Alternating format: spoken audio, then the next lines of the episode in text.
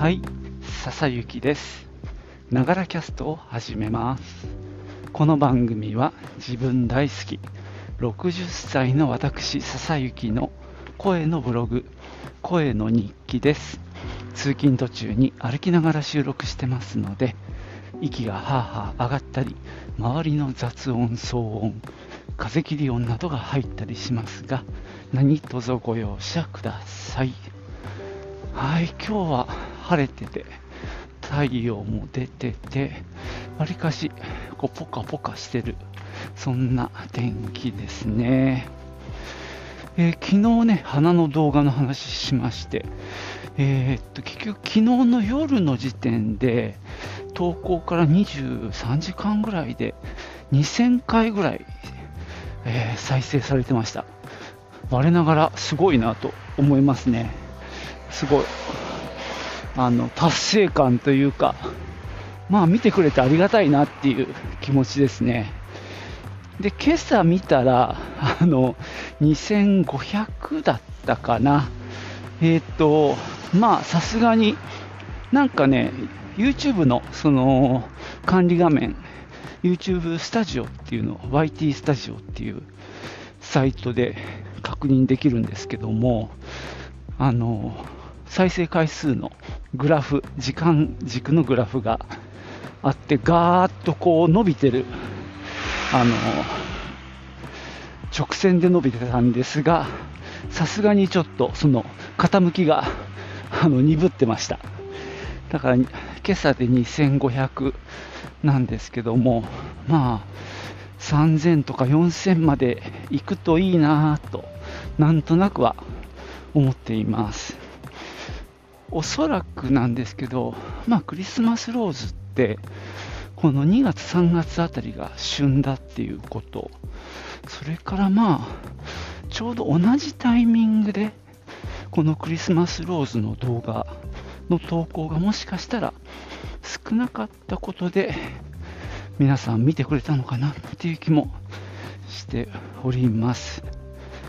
まあなんだろう、あの、作り手のこだわりで、編集がいいとかなんとかっていうのだけじゃないっていうか、そこそんな重要じゃないって気もしてるんですよね、この YouTube に関しては。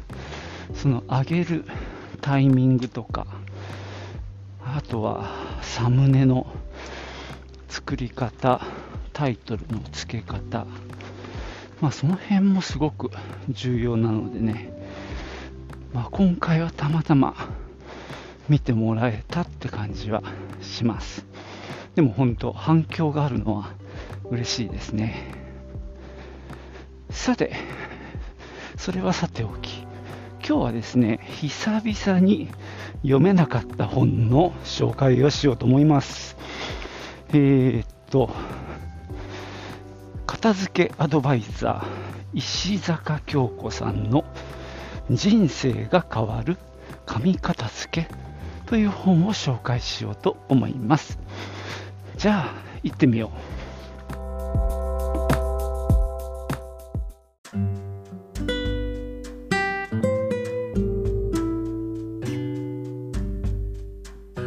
えー、っとね、これはね、いつかの朝一に登場してた人で、まあとにかく紙を片付けることで、えー人生ハッピーっていうね、とにかく片付け系の人みんなそれ言うよね。あの、最近本の要約チャンネルっていうのが僕の YouTube に上がってきて、2本ぐらい見たんですよ。なんか8割捨てればなんとかとか、なんかとにかく捨てろみたいな話を、そういう本の内容を要約してくれるチャンネルでも、そんな内容の本の話をしてます。みんな言ってること同じね。とはいえ、あの、まあ僕もこの本読んで紙が片付くといいなと思って借りたんですが、えーそもそも読めなかったということで、まあ、今日図書館に返そうかなと思うんですけども、返す前にせっかくだから目次くらいは読んでみたいなと思います。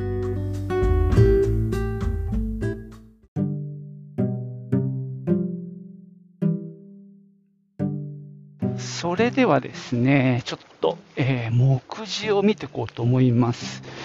改めてタイトルが、人生が変わる紙片付け。紙っていうのがさ、ペーパーの紙ね。あの、ゴッドじゃないです。あの、紙の片付けですね。紙片付け。えー、片付けアドバイザー、石坂京子さん。えー、坂が大阪の坂ですね。ダイヤモンド社です。えー、っとですね、初めにから始まってますけども、これはちょっとスルーして、第1章から始まって、6章までありますね。まず、第項目、えー、6章まで章のタイトルいきましょう。第1章が家の中に、あ、じゃ家にいるのにくつろげないもやもやイライラの原因は紙だった。えー、第2章。これで散らからない。日々入ってくる紙の撃退法。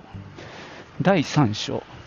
大切なのは紙の鍵括弧情報鍵括弧閉じる。データ化で9割の紙は捨てられる。第4章。大事な紙を5秒で取り出せる。鍵括弧。ホームファイリング。鍵括弧閉じる。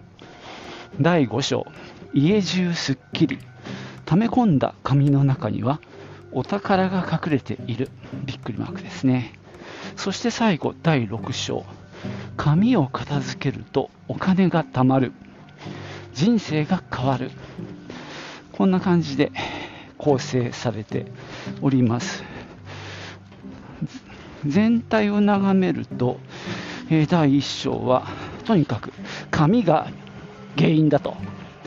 で、第2章がまあ面白いんだけど、紙片付けを始まる始める前に、まず、あの元から立てっていうことで、まず今日から入ってくる紙を撃退しなさいと。だからもう入れるのをまず止めようっていう話ですね。で、第3章で、えー、データ化しようっていう話ですね。第4章でファイリングの話ですね。整理の話。で、第5章が、えー、お宝が紙の中に隠されている。で、第6章でお金が貯まる。人生が変わるっていうね。まあ結構大風呂敷を広げて終わります。まあ、あのー、朝一に出た時もそんな話をしていたかなと思うんですけど、まあ、ざっくりこんな感じで、えー、っとですね、初めにがまあポイントになると思うんですけど、えー、初めにのサブタイトルが誰も教えてくれなかった鍵括弧。家の中の紙の片付け方紙鍵括弧閉じると。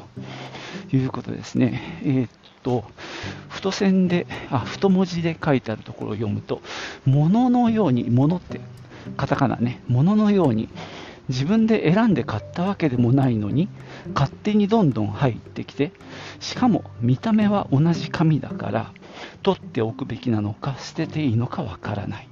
とか、えー、家の中にあふれる鍵括弧、紙、鍵括弧閉じのせいで、なんだかいつも追い立てられているように感じたりうまく暮らしが回っていない気がしてもやもやイライラしたりとかですねさらに布団1枚を捨てるよりも実は紙1枚を捨てる方が難しいさらに家のどこかにあるはずなのに大事な紙を見つけられないせいで保険金をもらえなかったり催促状に気づかずにブラックリスト入りをしたり点々点ちょっと脅しが入ってきましたね。でさあ、うんと、初めにの中のサブタイあ、えー、込み出しで、どの紙を捨てて、どの紙を残すかの見極めが大事という込み出しがあった後ろには見た目は一緒だけど中身は全然違うので物のように好き嫌いで判断できず中略使っている使っていないという判断基準も通じませんとか、さらに、えー、なんかレッスンしてんだね、片付けの。受講された方が口を揃えておっしゃるのは、鍵括弧、誰も教えてくれなかった鍵括弧閉じて、また鍵括弧、もっと早く知りたかった。鍵括弧閉じる。えー、紙を片付けることは物の片付け以上に財産の管理に直結している。なるほどね。さて最後の込み出しが後回しのつけば最後に必ずやってくる。という込み出しの後ろが必要に迫られた時そのつけは必ずやってきます。まあ、家の売却とか催促上の話。保険を引き出したいのに契約書が見つからないとかそういうことですね。最後の太文字は紙の片付けが苦手な方は勉強熱心で真面目な方がとても多い。ちょっと持ち上げてきてますね。で、えー、この初めにの最後は本書では紙切れ1枚までどのように管理すればよいのかその方法をしっかりご紹介していきます。さあ紙片付けで新しい人生をスタートさせましょうという感じで、えー、初めにが終わります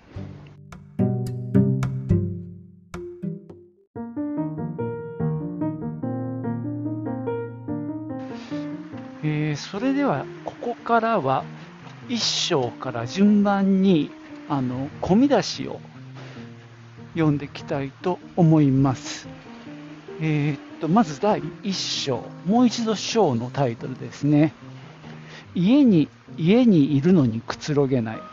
もやもやイライラの原因は紙だったの章ですけども、いつも忙しい、イライラしているのは紙のせい。次、まるで満員電車、正体不明な存在に囲まれて疲れが取れない。次、布団1枚より紙1枚を捨てる方が難しい。次、誰もが陥る、とりあえず取っておこうの罠。次、もうなんで？肝心な時に出てこない。次、信用やお金を失い人生の大惨事につながることも。さて次。あこれが第1章ですね。さて第2章。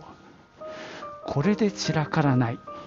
日々入ってくる紙の撃退法。じゃあいきますね。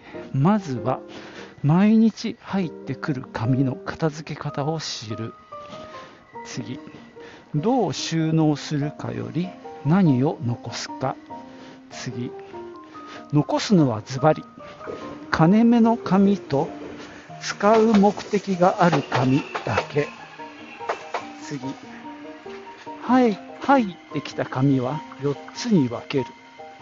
1すぐに捨てる。2確認して捨てる。3データ化して捨てる。4ファイリングする。次。お得な情報は向こうからや向こうからはやってこない。DM チラシは1すぐに捨てる。次。金融機関や自治体学校からの紙などは2確認して捨てる。次大事な情報は3データ化して捨てる。次使う目的がある紙は4ファイリングする。次ファイルボックスを6つ用意して紙をジャンル分けする。次。未処理ボックスでちょい置きを防ぐ。次。締め切りがある提出物や振込用紙はまずスマホカレンダーに記入。えー、その次、公開アドバイスって書いてありますね。日々入ってくる紙の片付け方を一から教えます。次、チラシお断りのステッカーで入り口から立つ。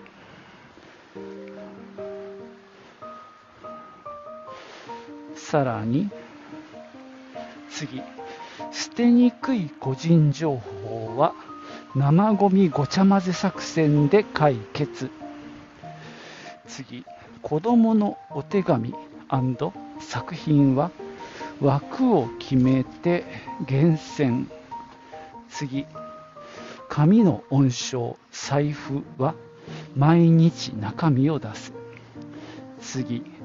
紙が来る年間スケジュールが分かっていれば慌てない。はい第2章でした。次。第3章。大切なのは紙の情報。データ化で9割の紙は捨てられる。いきましょう。罪悪感は持たなくてもいい。あ違う。罪悪感は持たなくていい。国もペーパーレス化を推奨。次。IT やデータ化などが苦手。では済まない時代に。次。スマホを使いこなすと暮らしが楽お得になる。次。とっても簡単。スマホで写真に撮って保存するだけ。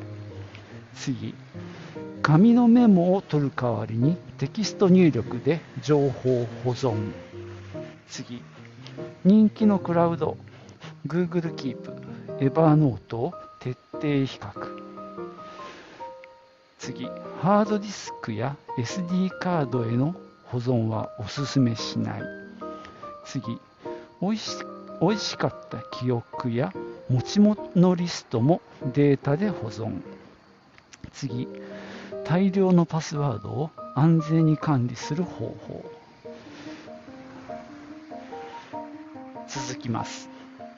大事なデータは二重管理が鉄則。次通帳年金定期便はネットで確認。次緊急時も安心。いざという時の書類はデータで次。書き写さなくてもいいから楽。メモを取らずに Web クリップ。次。ざ、うん、現金もペーパーレス化電子マネーはお得がいっぱい。次。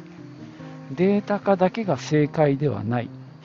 あえて紙で残した方がいいもの。次。必見。ペーパーレス。おすすめアプリサイト。はい。これで3章が終わりました。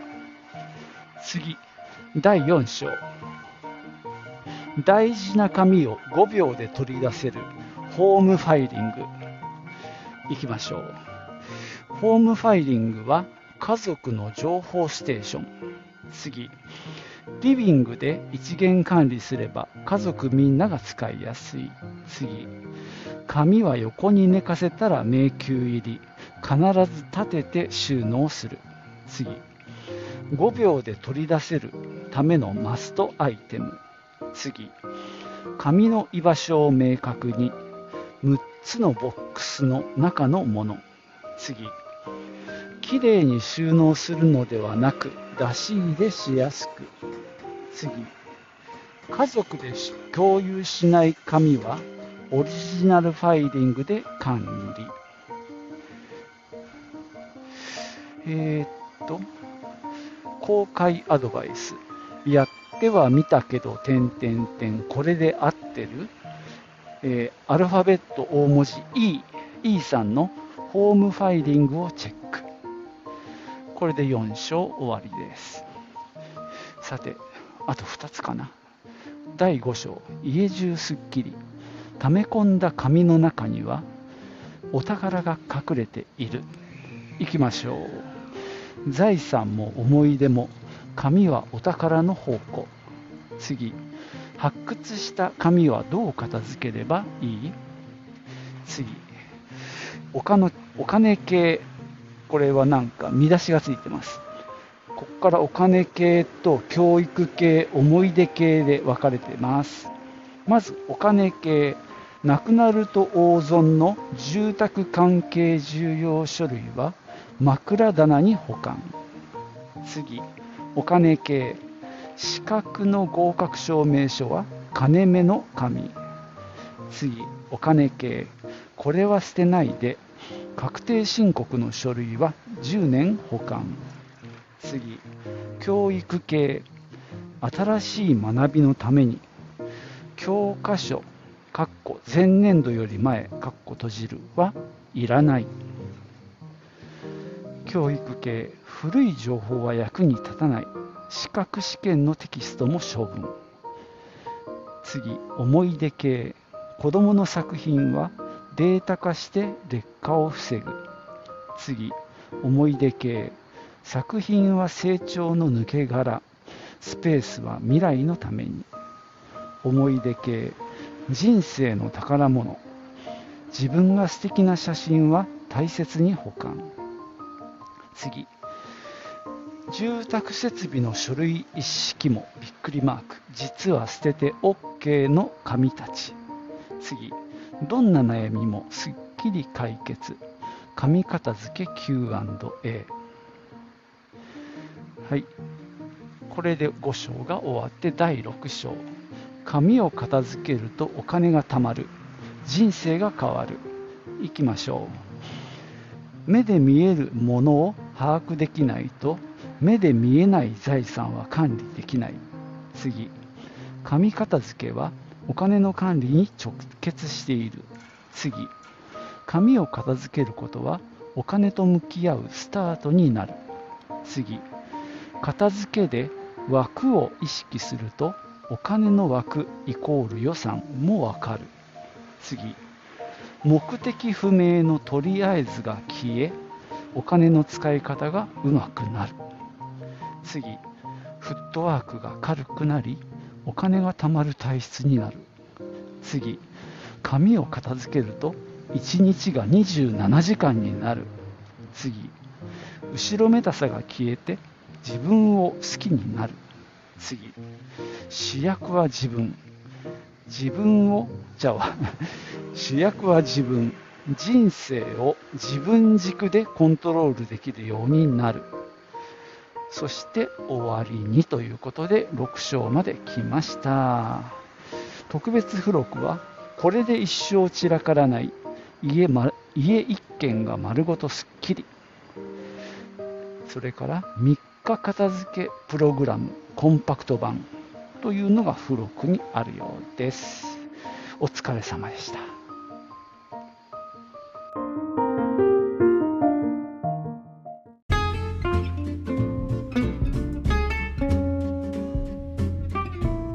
はい。そんなわけで今日は、えー、読めなかった本未読本紹介ということで人生が変わる紙片付け紙はペーパーですねという本を紹介してきました。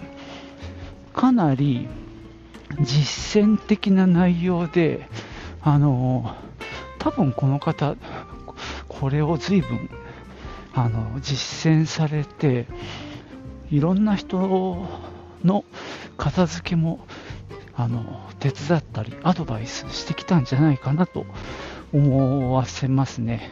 かなりこう理路整然とまとまってる本でしたね。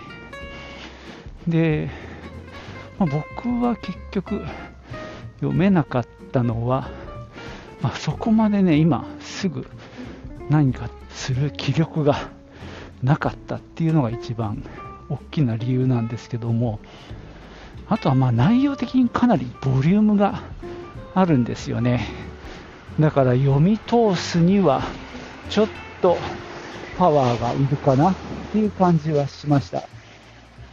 ただですねあの第2章かな、まあ、今日からもうどんどんとあの片付けていきましょうっていうことであの入ってくる紙を、まあ、元から立つというかまあその場でどんどん判断して処理していきましょうっていうような提言については僕も早速ねあの実践しております特に DM 関係えー、あとポスティングされるチラシとかね、ああいうのはもうととにかくどんどん処分しております。結構さ、あの、個人的に面倒だなというか嫌なのが自分が利用している金融機関とかあるいはまあ審判会社とかねそういうところから重要なお知らせみたいな顔をして、えー、要は DM が来るんだよね。なんか保険をやりませんかとかですね。なんかこんなサービス始めましたとかね。そういうまあ要は売り込みなんですけども、まあ、自分が関わっている関係しているところだと無下に捨てられないっていうのがあってなんとなくあの気持ちが落ち着いてない時なんかは後で見よっていうことで封筒を開けずにほっといてそういう封筒が溜まってくるみたいなパターンがまあまああるんだよね。なのでまあこの本を一応パラパラっとね見てまあ、特に最初のところは読んだので、あのもうそういうのはどんどん中身見て、あのほぼ不要なので 捨てちゃうっていうあのやり方を私も実践しています。ただ家にある紙をやっつけようってもし、まこの人ね朝一でそれやってたんですよ実際そういう困っている人のところへ行ってその整理を手伝うっていうのを、まあ、映像で流してたんだけど、家の中のカビなんて全部出す気になれますか？もう恐ろしい量があるので、ちょっと無理だなって、もうそこで俺はくじけちゃったんだけどさ。ただまあ、あの最終的にね、この人のメソッドを実践すると、あの家の中の紙がファイルボックス6つだったかなに収まるみたいな 感じなんだよねおそらくこの人の中ではその重要な紙ってそういう不動産関係とかもうコピーがなくってデジタル化しても意味がなくって本当にその紙がなきゃいけないみたいなものまあ、それは何だろう、資格のを取ったその証書とかね、免許とかと、そういう不動産関係の書類とか、そういったものは現物で取っとく。あとは、まあ、あの、かなり処分していくっていう感じでしたね。だから、俺なんかも結構五章大事に取ってある取扱説明書の類とかね、まあ、その辺は、この方は、あの、ウェブで検索すればね、取説なんか出てくるんで、まあ、実際僕も、それはその恩恵にあやかってるんで、その便利さは分かってはいるんですが、実際例えば洗濯機とかね、電子レンジとかの紙の取説ってやっぱ便利なんだよね。っていうのもあって、だからまあ、全部捨てりゃいいってもんじゃなくって、重要度の高いものは残しといて、もう見もしないような、僕の場合はクリアファイルにどんどんどんどん入れてあって、もうそのファイルがパンパンなのね、膨らんじゃって。まあ、ああいう中にはもう、本当5年、10年の単位で見てないものが、まあ、ほとんどなのでそういったものを処分しろっていうのはあのなんかできそうな気はしますね。まあ、なんせあの朝一に出た方なのでこういう人の本って図書館のリクエストもすごく予約がいっぱいつくので僕もねあのまあ、今日は返したんですけどねまたちょっと時間が経ったら見てみてもいいかなと思ってます。で、今日同時にですね、最初に言った本要約チャンネル、本を要約するチャンネルで紹介していた「物減らしましょう」っていう本2冊が来たので受け取ってきました。まだね、パラパラ見てみたいと思います。またちょっとご報告できたらなと思ってます。じゃあ、今日はここまでです。またね。チュース。